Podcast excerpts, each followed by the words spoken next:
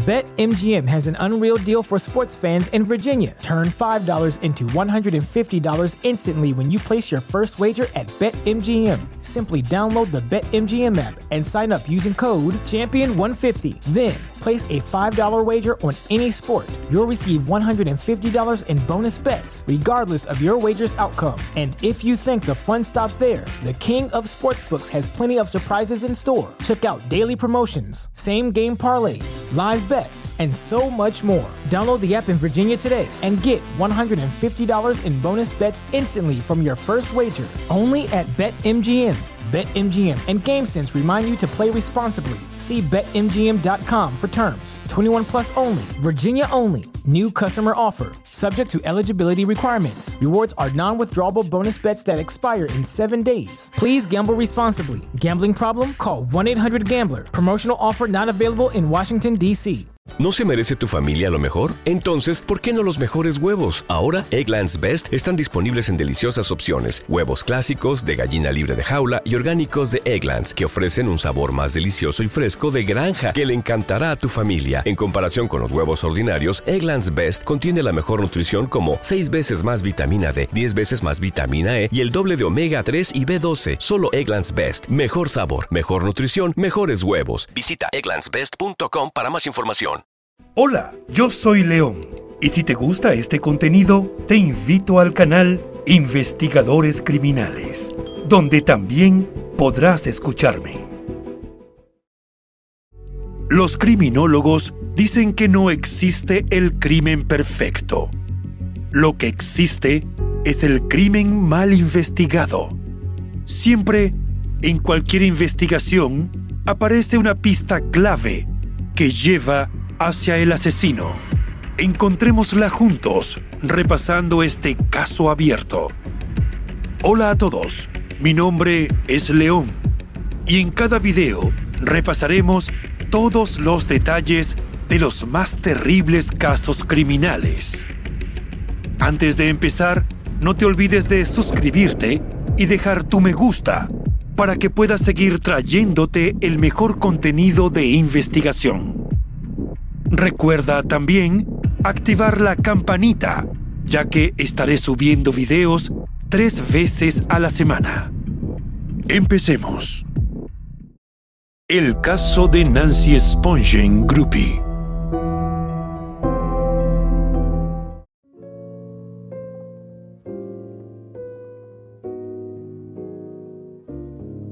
Nancy Spongen fue hija de una familia judía de clase media que disfrutaba de una buena situación económica.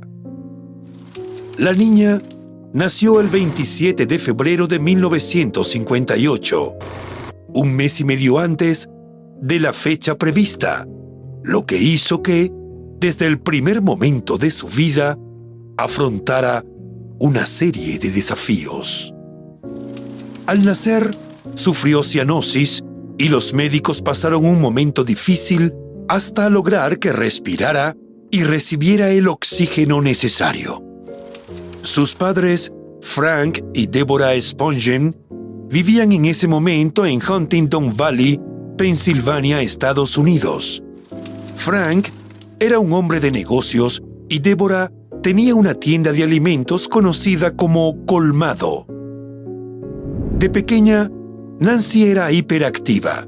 Jamás durmió más de dos horas y sus episodios de llanto y de ira se hicieron célebres en la familia porque podían ser interminables.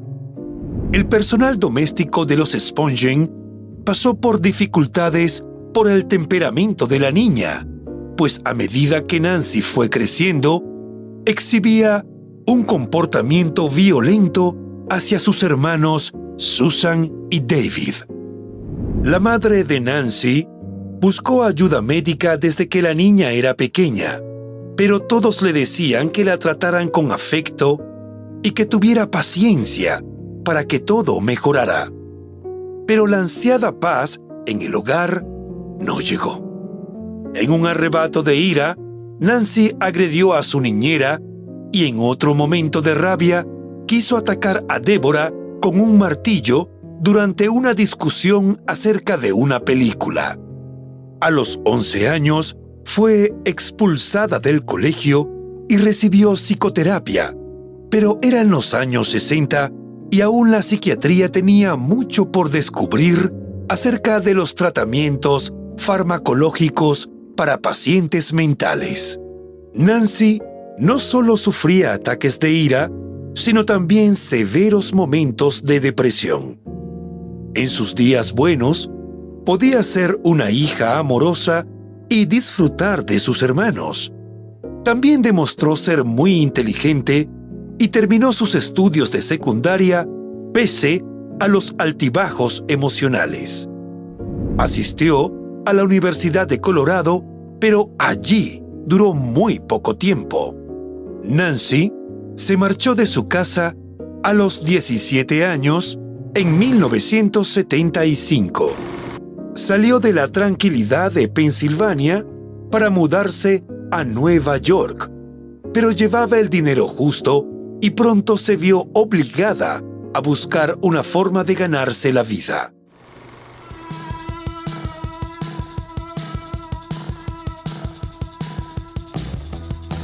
Según las publicaciones acerca de su vida, la jovencita empezó una carrera como stripper que derivó en prostitución. Luego fue dealer en sustancias ilícitas y finalmente se convirtió en groupie, que es el nombre que se le da a las admiradoras de bandas musicales que las siguen a donde quiera que van y terminan teniendo sexo con sus ídolos.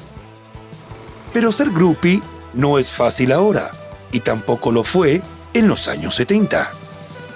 La competencia entre fanáticas parecía más una guerra encarnizada y Nancy resultaba demasiado honesta para sus compañeras.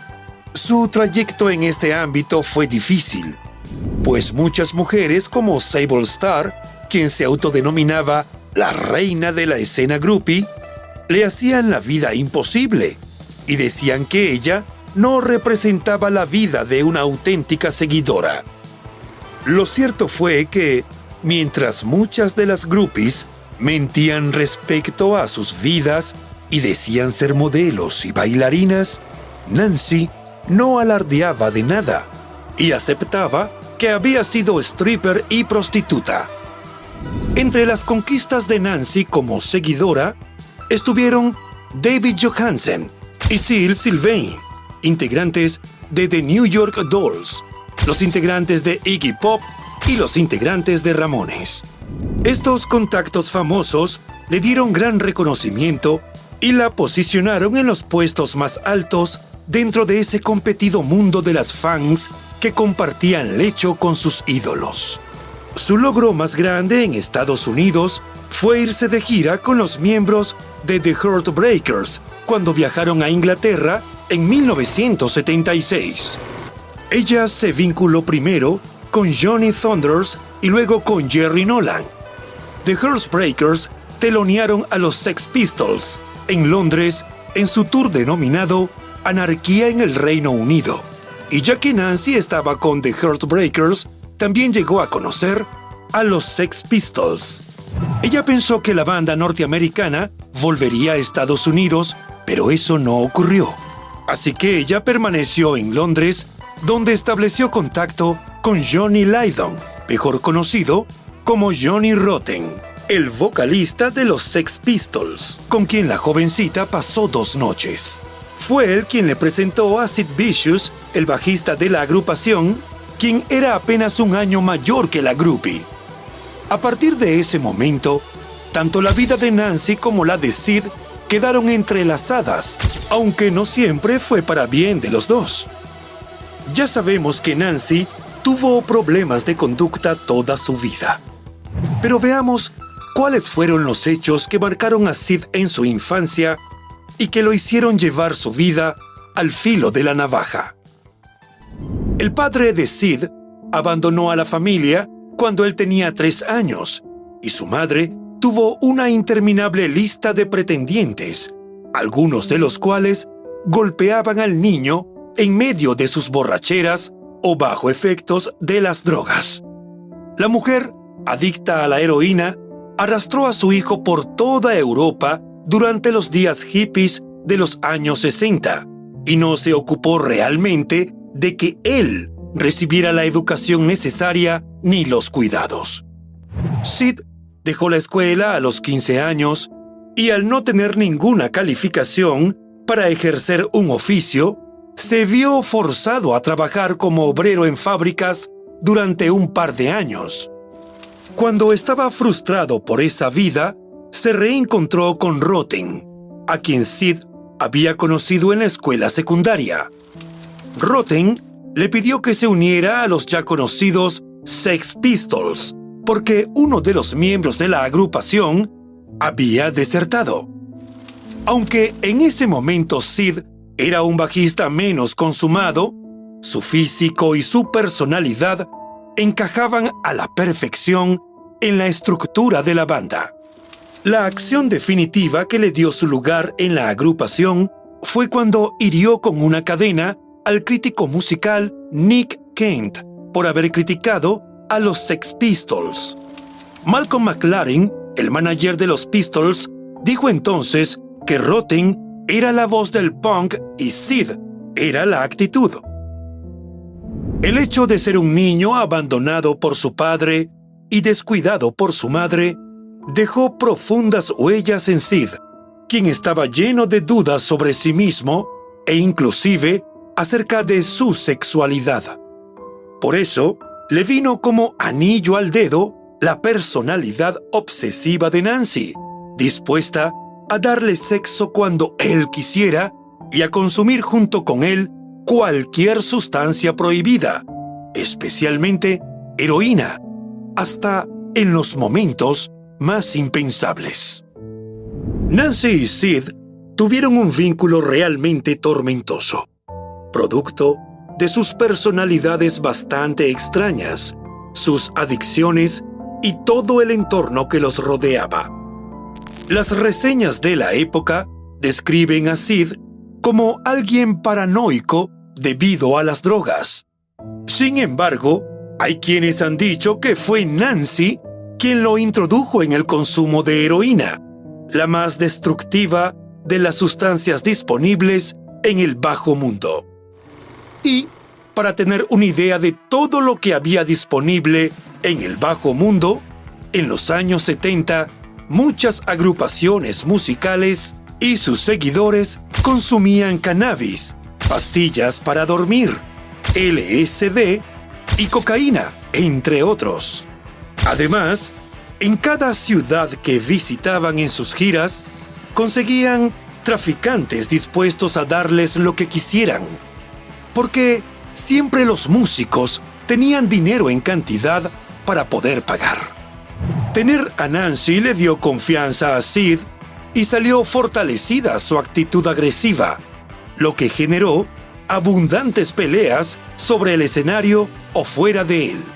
Pero siempre que se veía en desventaja numérica, Nancy salía a su rescate, a diferencia de sus compañeros que seguían tocando. McLaren propiciaba los escándalos y sabía aprovecharlos para generar interés en la banda. Sin embargo, la misma conflictividad que proyectaban hacia afuera estaba creciendo al interior. Rotten quería mantener el control sobre Sid y alejarlo de Nancy, pero así como los jovencitos eran adictos a las drogas, tenían también una relación sentimental adictiva. Aunque peleaban y llegaban al extremo de la violencia física, eran incapaces de estar el uno sin el otro.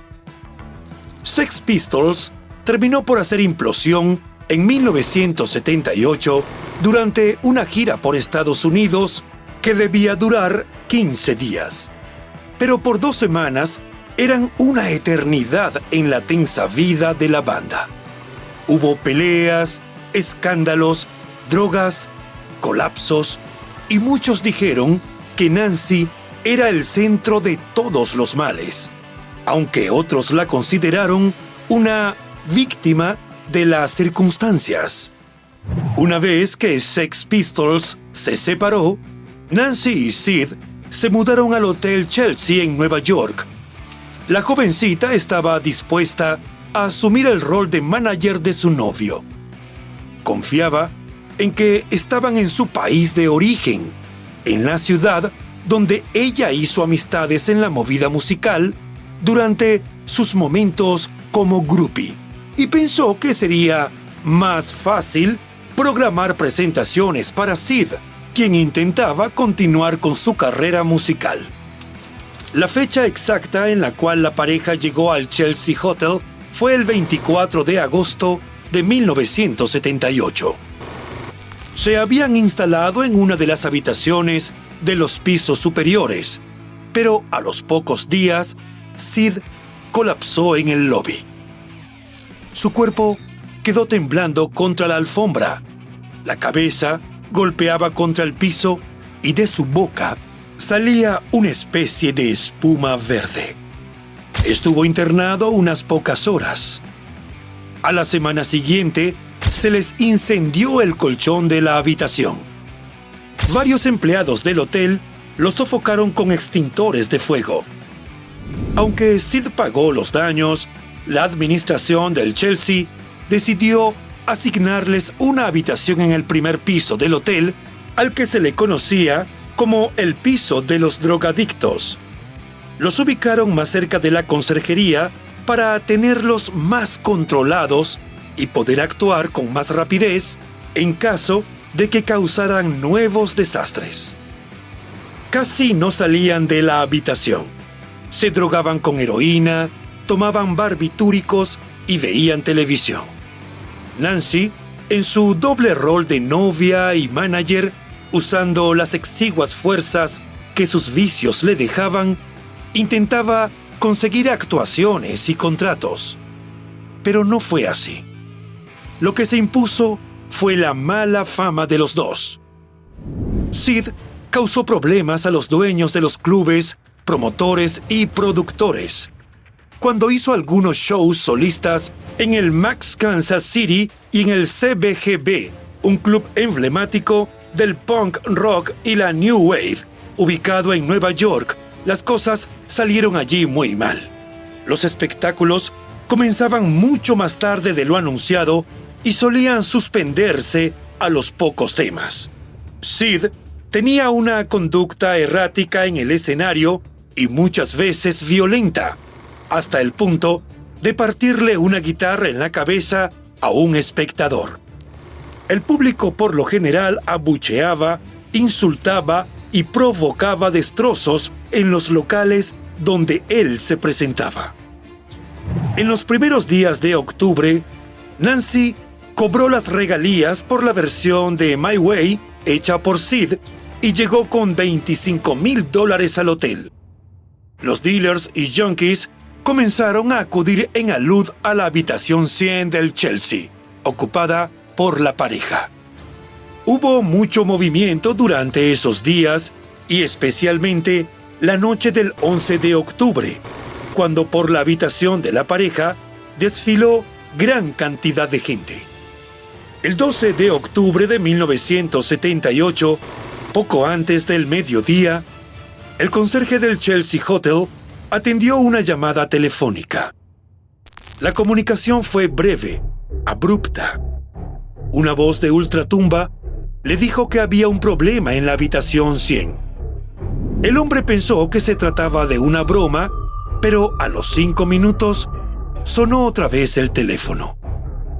Esa vez le dijeron que alguien necesitaba un médico en la habitación 100. El conserje mandó a un botones a chequear la situación. El joven subió al primer piso y encontró la puerta de la habitación entreabierta. Al empujarla, encontró la cama desordenada y vacía. En el suelo se apreciaban los restos de la fiesta de la noche anterior y en medio de ellos un rastro de sangre salía de la cama y seguía hasta el baño. Apenas se asomó al baño, vio una escena terrible. Nancy estaba tirada boca arriba sobre un lago de sangre oscura. Solo llevaba puesta la ropa interior y tenía un cuchillo clavado en el estómago. La ambulancia y la policía llegaron de inmediato. Comprobaron lo obvio. La joven, de solo 20 años, estaba muerta. Miembros del equipo forense se llevaron el cuerpo para hacer las experticias necesarias. Entretanto, otros agentes que recorrían los pasillos del hotel en busca de testigos hallaron deambulando a Sid. Este lloraba, estaba ido, le costaba articular palabras. Un vecino de habitación relató que el músico le dijo que mató a Nancy y que no podía vivir sin ella. Cuando la policía lo detuvo en ese momento, les dijo que la mató y que lo hizo porque era un perro sucio. Sin embargo, después de ser trasladado a la comisaría para ser reseñado, el joven de 21 años cambió su versión y dijo que él no la había matado. Detalló que la noche anterior tomó 30 pastillas de Tuinol, un potente barbitúrico, y perdió el conocimiento. Sin embargo, se consideró que pudo haberla acuchillado antes de que las píldoras hicieran efecto. Le fijaron una fianza alta que fue pagada por la discográfica a instancias de McLaren, su antiguo manager. Sid salió en libertad bajo fianza mientras se investigaba el caso. Pero a los pocos días, en un club nocturno, le partió una jarra de cerveza en la cabeza a Todd Smith, el hermano de Patti Smith, la legendaria cantante, artista visual y escritora estadounidense. Fue detenido de nuevo y esta vez lo mandaron a una cárcel en la que estuvo 55 días. Allí se desintoxicó a la fuerza porque no tuvo acceso a la heroína durante todo ese tiempo. El primero de febrero de 1979, Sid salió de la cárcel. Esa noche, Anne, la madre de Sid, le organizó una fiesta para celebrar su nueva liberación, mientras esperaba ser enjuiciado por el homicidio de Nancy. Esa misma noche, su madre también le dio el dinero para comprar heroína. Esa misma noche, Sid murió de sobredosis. En relación a la muerte de Nancy, con el correr de los años, surgieron otras teorías que intentaron exculpar a Sid, pero se han basado en especulaciones e hipótesis y las pruebas han sido escasas. Hablaban de un dealer y de un adicto que habrían entrado a la habitación 100 del Chelsea Hotel esa noche. En el libro Pretty Vacant, una historia del punk, el autor Phil Strongman sostiene que Redgler, el guardaespaldas de Sid, fue quien proporcionó los opiáceos consumidos aquella noche y luego, cuando intentaba robarles dinero, fue visto por Nancy. Se enfrentó con ella y la apuñaló. Al ver a Sid desmayado en la cama, tras la cantidad de pastillas que tomó esa noche, pensó que había muerto y decidió llevarse todo el dinero que pudiera. Según The New York Times, a las dos y media de la madrugada, la propia Nancy le pidió las drogas a Redler.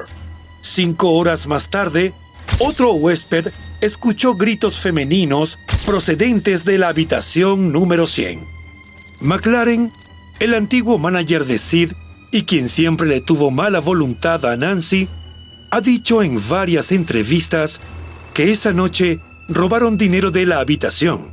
El cuchillo de Sid fue cogido de la pared donde estaba colgado y al parecer fue usado por alguien para defenderse de Nancy. Afirmó que ella no era una pusilánime y que probablemente vio a alguien tomando el dinero del cajón de la habitación y le reclamó, lo que habría causado el trágico final. Al cumplirse 30 años del fallecimiento de Sid, el escritor y biógrafo Alan Parker, amigo personal de la madre del músico, grabó un documental titulado ¿Quién mató a Nancy? Lo hizo a petición de Anne, quien le pidió que probara la inocencia de su hijo. Parker sostiene que en el momento del asesinato, Sid estaba inconsciente tras ingerir 30 pastillas de un barbitúrico con un fuerte poder sedante.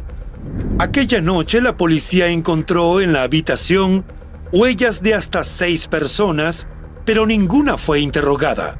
Según las declaraciones de varios testigos frente a la cámara, un drogadicto llamado Michael, que vivía en la sexta planta del hotel, visitó a la pareja un par de veces durante la madrugada y más tarde fue visto con un gran fajo de dinero atado con una cinta azul para el cabello como las que usaba Nancy. No se conocieron más detalles sobre la identidad de este misterioso hombre.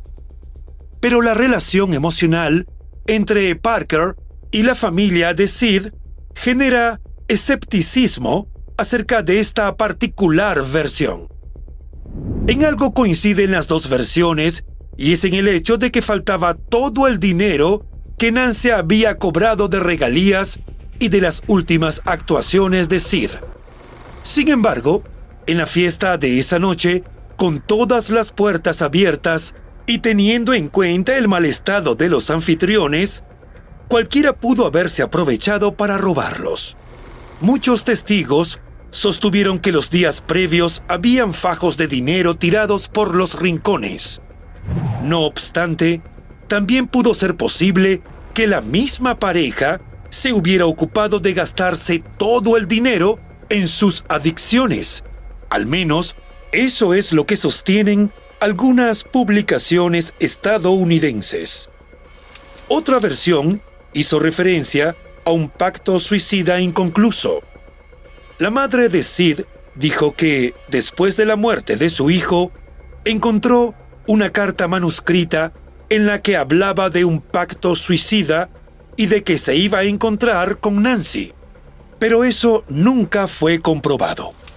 La misma Anne llamó a la familia de Nancy para pedir que las cenizas de su hijo fueran esparcidas en la tumba de quien fue su novia, pero los Spongen se negaron. Según los rumores, un amigo de Sid entró de noche al cementerio y cumplió el requerimiento de Anne. En 1996, la madre de Sid escribió tres cartas, dejó un cheque de 10 mil libras, unos 12 mil dólares, para pagar su entierro y se suicidó con un cóctel de drogas. Débora, la madre de Nancy, publicó un libro titulado And I Don't Want to Live This Life, que significa Y yo no quiero vivir esta vida, que se convirtió en un bestseller en las décadas de los 80 y 90. En este libro, cuyo título fue extraído de un poema que Sid escribió tras la muerte de su novia, la madre de Nancy citó los problemas médicos de su hija y reveló que sufría esquizofrenia paranoide, lo que podría explicar sus dificultades para relacionarse socialmente de una manera adecuada. Lo cierto es que cualquiera que tenga nociones de la historia musical del punk conoce el nombre de Nancy. Si bien algunos la consideran la culpable de la caída de Sex Pistols, otros la señalan como una de las figuras sexuales más importantes de la industria, e incluso muchos la toman como un símbolo feminista. La realidad innegable es que no se puede mencionar a Sid sin Nancy, al igual que no se puede negar que fue una pieza importante dentro de la banda más grande del Reino Unido en la década de los 70, cuando logró pasar de ser una groupie a la imagen del punk para las mujeres.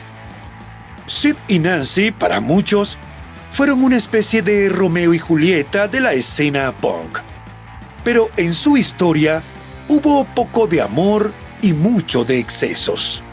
La falta de sentimientos que produce la heroína generó locura, oscuridad, violencia, autodestrucción y muerte. El asesinato de Nancy y el posterior suicidio de Sid los convirtió a ambos en figuras con carácter de mito, con ascensos tan enormes como fugaces.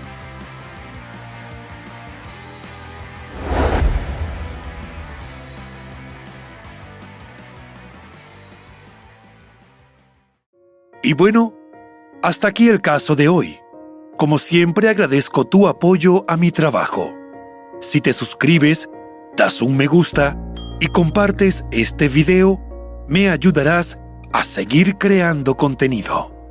Hasta pronto.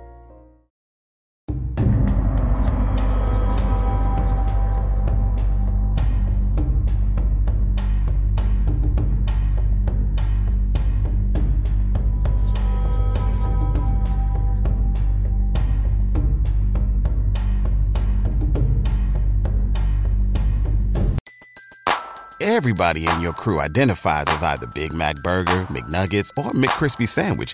But you're the filet fish Sandwich all day. That crispy fish, that savory tartar sauce, that melty cheese, that pillowy bun. Yeah, you get it. Every time. And if you love the filet of fish, right now you can catch two of the classics you love for just $6. Limited time only. Price and participation may vary. Cannot be combined with any other offer. Single item at regular price. Ba da ba ba ba. ¿No se merece tu familia lo mejor? Entonces, ¿por qué no los mejores huevos? Ahora, Egglands Best están disponibles en deliciosas opciones. Huevos clásicos, de gallina libre de jaula y orgánicos de Egglands, que ofrecen un sabor más delicioso y fresco de granja que le encantará a tu familia. En comparación con los huevos ordinarios, Egglands Best contiene la mejor nutrición como 6 veces más vitamina D, 10 veces más vitamina E y el doble de omega 3 y B12. Solo Egglands Best. Mejor sabor, mejor nutrición, mejores huevos. Visita egglandsbest.com para más información.